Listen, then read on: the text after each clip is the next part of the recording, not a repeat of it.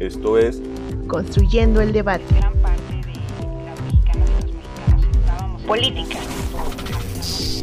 periodismo, movimientos sociales, cultura, Opina, argumenta, analiza. un espacio que se construye con tu participación. Esto es Construyendo el debate.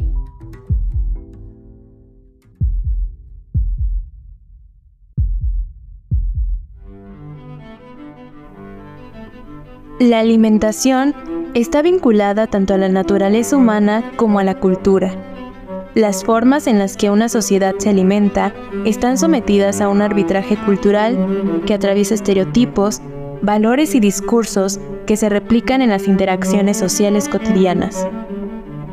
México es considerado el país con la tasa más alta de obesidad infantil en América Latina y el segundo en obesidad de adultos.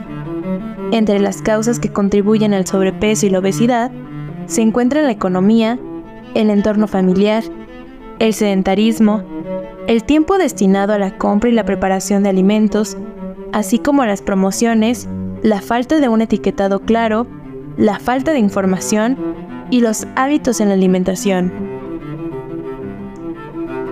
En el libro Cómo engordamos, coordinado por la doctora Carola García Calderón, se menciona que a la hora de realizar las compras, el consumidor se deja llevar por el sabor más que por sus beneficios nutrimentales. Esto gracias a la vasta publicidad que existe en los diferentes medios de comunicación, quienes en sus anuncios apelan a las emociones y crean un discurso en el que pondera la siguiente frase. Es preferible comer algo divertido, sabroso, crujiente o esponjoso, y lo nutritivo ocupa un lugar secundario. En las redes sociales, la publicidad abarca una gran cantidad de anuncios de comida chatarra, y son los niños quienes terminan más influenciados por la misma. Ante esta situación, en México se han implementado nuevas formas de regulación en comida chatarra, como lo es el etiquetado octagonal aprobado por la Ley General de Salud. Pero el nuevo etiquetado no es el único agente en la regulación de estos alimentos, debido a que se involucran factores como la cultura, la ideología, el consumo de entretenimiento y los círculos sociales en donde se relaciona el individuo. Por ello, es de gran importancia el cuidado de la alimentación desde la primera infancia, ya que no solo es la preocupación de cuidar el peso desde temprana edad, sino que es necesario estar al pendiente de lo que se consume, debido a que una mala alimentación puede tener un impacto negativo en las funciones del neurodesarrollo infantil. Con información de archivos latinoamericanos de nutrición, Alianza por la Salud Alimentaria, Relación entre la obesidad y el estrés laboral, una revisión sistemática, Medicina y Seguridad del Trabajo, y el libro Cómo engordamos, mi nombre es Sofía Gamboa, quédate con nosotros.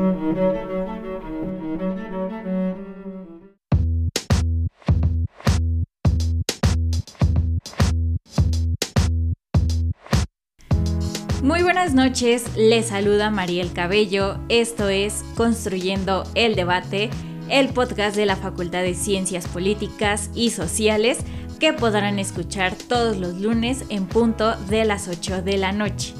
Nos pueden seguir a través de Facebook e Instagram, donde pueden hacernos llegar todas sus preguntas, comentarios o sugerencias sobre temas que quieren que abordemos en posteriores episodios. En Facebook nos encuentran como Construyendo el Debate y en Instagram como Construyendo-Debate. Si nos están escuchando a través de redes sociales, recuerden que pueden encontrar este podcast en el canal de YouTube de Construyendo el Debate, así como en Spotify. No olviden escucharnos, suscribirse y darle like. En el episodio de esta noche hablaremos sobre el Día Mundial de la Alimentación, relación entre publicidad y obesidad. Y para ello entrevistaremos a Silvia González. Ella es licenciada en Ciencias de la Comunicación por la Facultad de Ciencias Políticas y Sociales de la UNAM, maestra en Dirección Comercial y Marketing del Instituto de Estudios Bursátiles en Madrid, España. Sus líneas de investigación son marketing, publicidad, moda, consumo, investigación de mercado, marcas de lujo, marco jurídico de la publicidad y creatividad publicitaria. Imparte las asignaturas de fundamentos de mercadotecnia, comunicación publicitaria, creatividad publicitaria y antropología del consumo. Gracias maestra por estar con nosotros, aceptar la invitación en este programa Construyendo el Debate. Hola, buenas noches a todos y todas. Un gran saludo a mi colega, compañera de trabajo, Mariel Cabello. Estoy muy agradecida, te mando un cordial saludo. Para empezar yo le hago la siguiente pregunta. ¿Cómo describiría la relación entre alimentación y publicidad y de qué forma influye esta en los hábitos de consumo? Pues es una relación bastante importante que se hace desde la niñez, porque desde, desde pequeños es cuando empezamos a, ver anuncios publicitarios, eh, pues bueno, dependiendo de la generación que, de la que sean, pues vamos a tener televisión, podemos encontrar más como digital o YouTube, en el cual pues eh, nos, nos muestran una gran cantidad de anuncios que pues nos invitan a comer comida chatarra, ¿no? sobre todo las que tienen este, alto contenido de azúcares, grasas, este, sodio, ¿no? Y que pues nos hacen daño a nuestra salud. Entonces, pues es una relación constante que, que, que es reforzada, primero pues por la familia, ¿no? Dependiendo de los hábitos alimenticios que tengan, si son buenos o malos.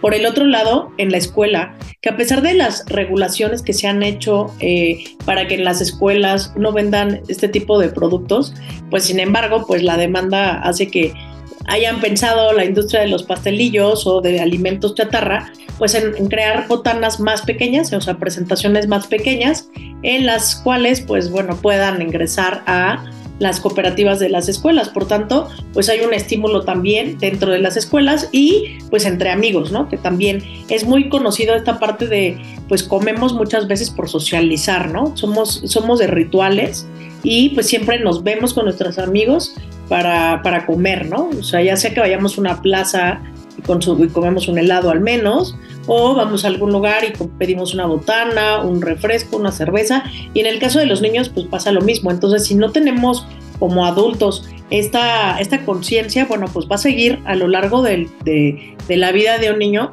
pues esta relación y después, pues bueno, se hace uno adicto de, al azúcar o al, o al, sodio, ¿no? ¿Cuántas personas no, este, antes de probar los alimentos piden el salero, ¿no? Que también ahí hubo otra, otra regulación en la cual se prohibía que en los restaurantes pusieran los saleros, ¿no? Ahí en, las mesas, para que la gente no lo hiciera solamente así, eh, por costumbre, y que antes que todo, pues probara las cosas y si necesitaba la sal, pues lo pidiera aparte, ¿no? Gracias por su respuesta. Rescato mucho esta idea de comemos para socializar porque sabemos muy bien que en la mesa del mexicano cuando estamos en alguna reunión o en alguna fiesta, pues nunca puede faltar el refresco, las botanitas y sobre todo en estas fiestas eh, familiares infantiles, pues siempre está el refresco, los dulces, la mesa de dulces, las botanas, además de que todo esto pues lo damos como un premio y para nosotros eh, la mesa, la comida y todo lo que se comparte es parte de socializar. Por otro lado, la publicidad, más allá de promover la venta de cualquier producto, sirve para transmitir un modo de vida, experiencias, emociones y sentimientos. Por ejemplo, los anuncios que vemos de galletas, pastelitos, refrescos, bebidas energetizantes, etc., siempre nos van a transmitir este sentimiento de alegría, felicidad, diversión. Entonces, bueno, la publicidad no solamente nos está vendiendo el producto, sino también ese sentimiento y con ello pues la forma en la cual vamos a tener un hábito de consumo.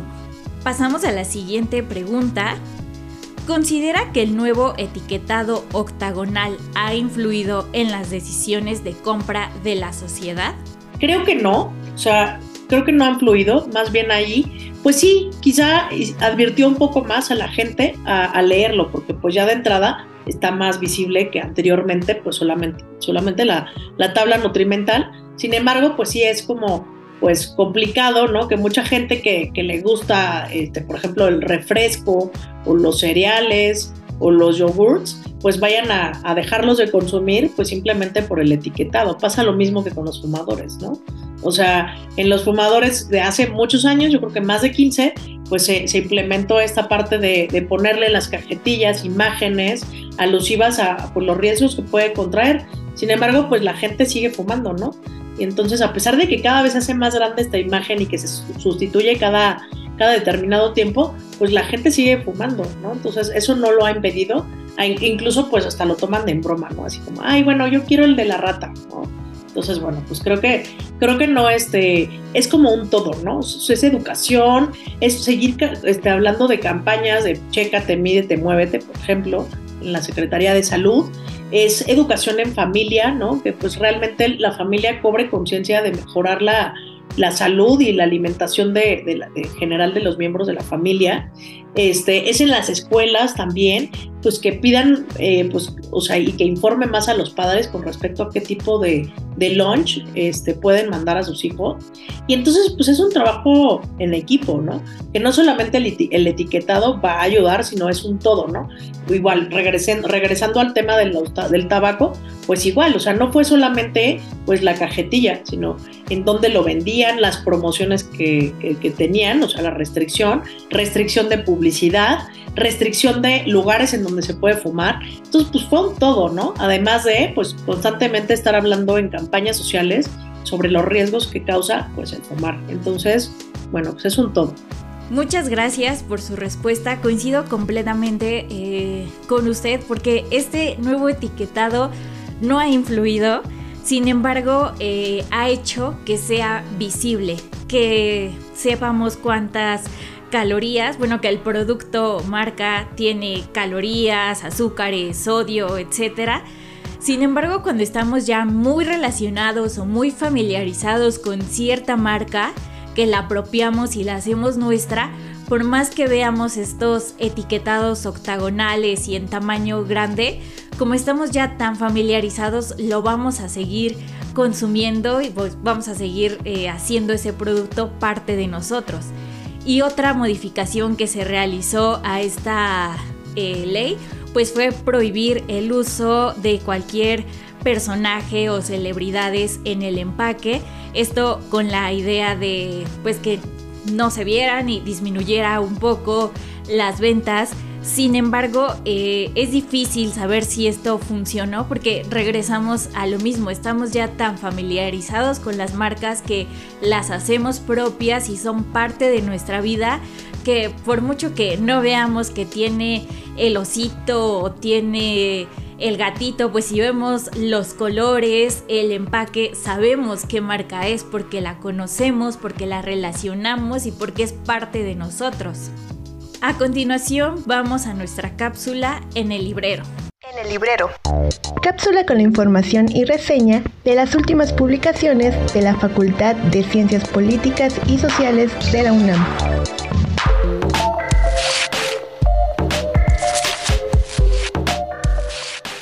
Clientelismo, ¿qué es? ¿Qué significa? ¿Para qué se aplica? En esta ocasión les hablaré del libro Clientelismo, redes e intermediaciones, coordenadas para el debate de Luz María Cruz Parcero, donde a lo largo de tres capítulos hablará de los orígenes del término, puntos para su estudio y cómo hacerlo funcionar en la sociedad. En el primer capítulo, el concepto, origen y transmutaciones, la doctora Luz María comienza por explicarnos el origen del término clientelismo y habla cómo la relación patrón-cliente se ha transformado y cambiado con el paso del tiempo, dando paso a un estudio como una institución formal e informal desde tres enfoques que van desde la elección racional y del neoinstitucionalismo, la teoría de, de redes y la teoría de la acción correcta. En su segundo capítulo, Apuntes para los estudios del clientelismo en la democracia mexicana nos acerca varios ejemplos recuperados de la época precolombina en México, donde ya habían indicios de la existencia del clientelismo. A lo largo de este capítulo se analiza la existencia del clientelismo en México a lo largo de la historia y cómo es que este mismo ha evolucionado con la política mexicana. Para que el clientelismo funcione, el tercer y último capítulo de este libro comienza con la mención de que este título puede resultar provocador para el lector, pero que esto es posible gracias a una nueva agenda de investigación en la que puede distinguir esto gracias a tres líneas de investigación. La primera relacionada con la revisión del concepto alcances y limitaciones, la segunda que atiende a las, eh, a las elasticidades conceptuales y abordando las capacidades de las redes clientelares para extender los beneficios que obtendrían distintos grupos y su tercera línea que hace una indagación en el mismo género. Recuerda que puedes adquirir esta publicación en el Departamento de Publicaciones de la Facultad ubicada en el edificio G, planta baja, o en la librería de la facultad, ubicada en la planta baja del edificio C, a un costado de la cafetería. O también puedes escribir un correo al siguiente correo electrónico suscripciones.políticas.unam.mx para mayores informes de esta y otras publicaciones de tu interés. Mi nombre es Brandon. Hasta la próxima.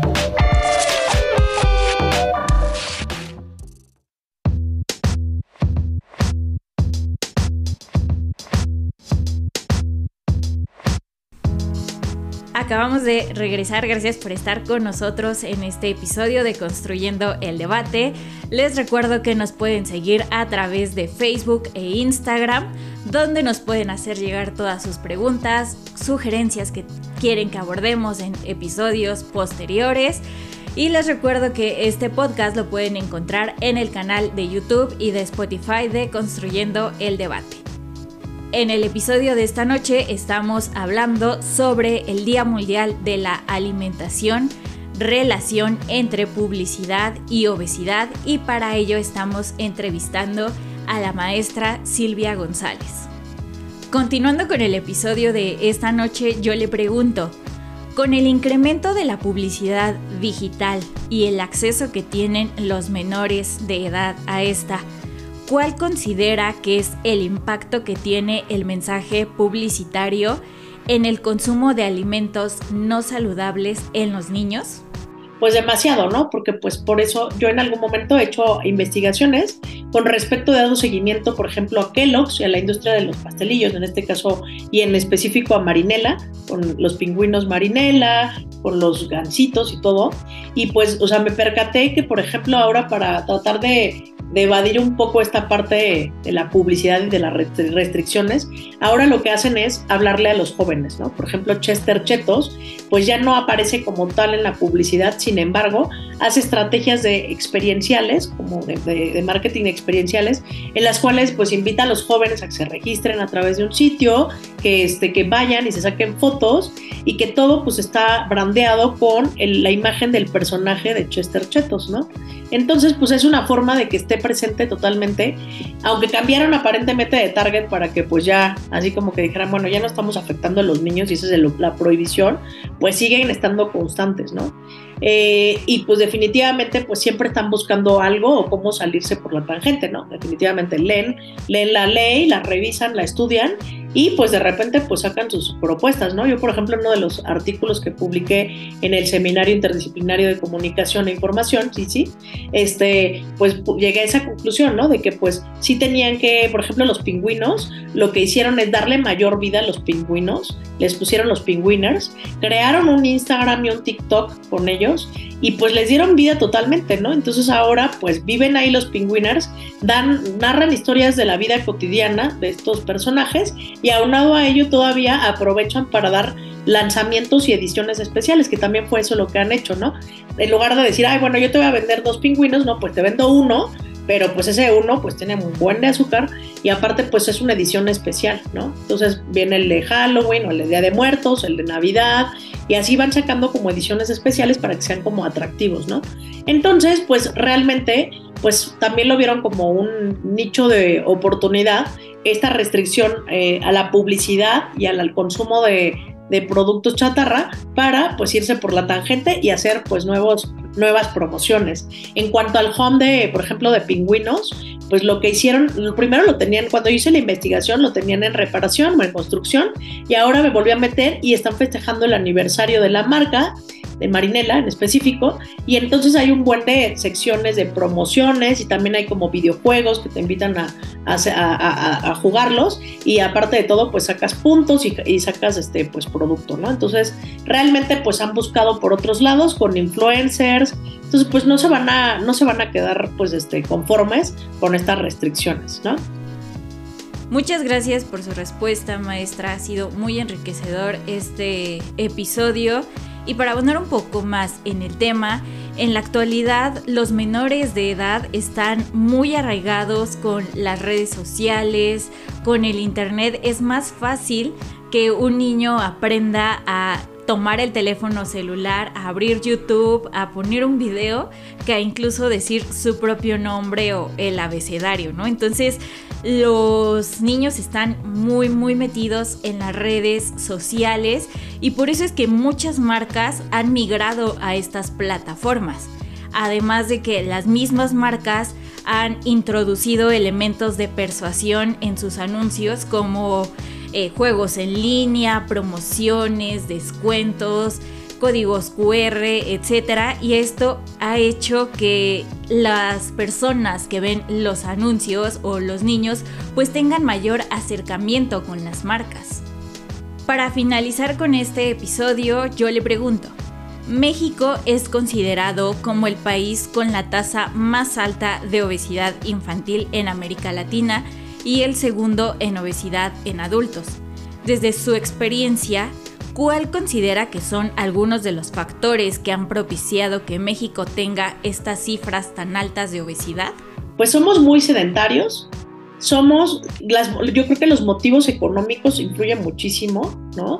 Porque pues es más fácil bajar y comprar, si tienes hambre, bajar y comprar cualquier producto chatarra que haya cerca de la escuela, de la oficina, a realmente pues ir y ir preparado con una ensalada, con una con, este con carne o algo de proteína. Entonces, pues la facilidad por un lado, la parte económica por el otro, este, los hábitos malos que tenemos alimenticios, el sedentarismo, este, los rituales que tenemos eh, en torno a la comida, porque pues sí, como les había dicho en la primera pregunta, como les había contestado, pues sí, efectivamente, este, nosotros comemos como ritual social, ¿no? Es así como vamos a vernos y comemos. Entonces, son muchos aspectos que necesitamos eh, pues trabajar como mexicanos para mejorar estas cifras y que pues nuestra población baje estos niveles, ya no seamos primer lugar en eso, sino al contrario, que seamos primer lugar en, en hacer ejercicio, en alimentarnos mejor, en mejorar nuestra calidad de vida. Gracias por su respuesta ya para finalizar este episodio me llamó mucho la atención la parte del sedentarismo. Nos hemos vuelto unas personas bastante sedentarias, pasamos mucho tiempo sentados en la oficina, en la escuela, en el trabajo, en el transporte público, etc. Y esto pues nos ha impedido mucho la actividad de cualquier ejercicio y esto pues ha terminado desgraciadamente en altas cifras de obesidad. Por otro lado, también vivimos en una sociedad que va muy rápido, una sociedad donde no nos permitimos o no nos damos el tiempo de poder preparar una ensalada, un guisado, una sopa, etc. Entonces es más fácil pues pedir una comida eh, a domicilio ahora con estas aplicaciones de Didi Food, Rappi, etc. Es más fácil, incluso más económico pedir algo que te va a llegar hasta la puerta de tu casa que prepararlo tú mismo.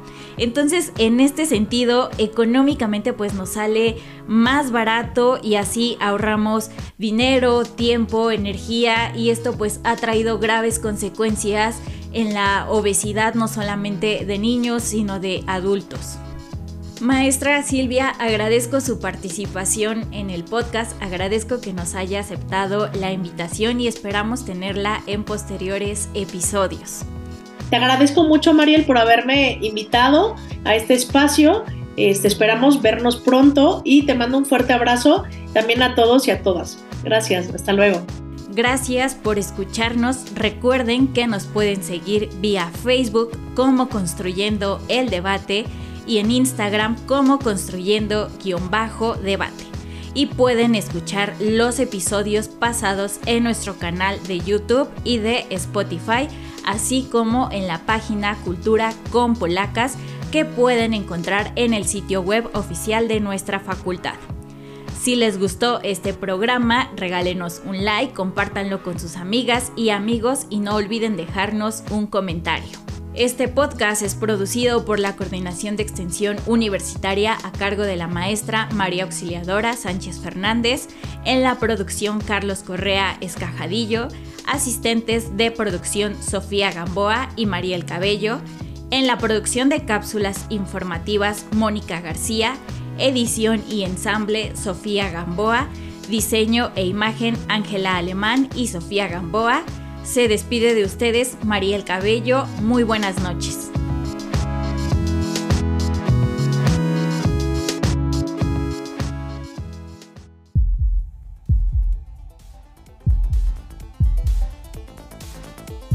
Esto fue Construyendo el debate. Pues gran parte de Política. Periodismo.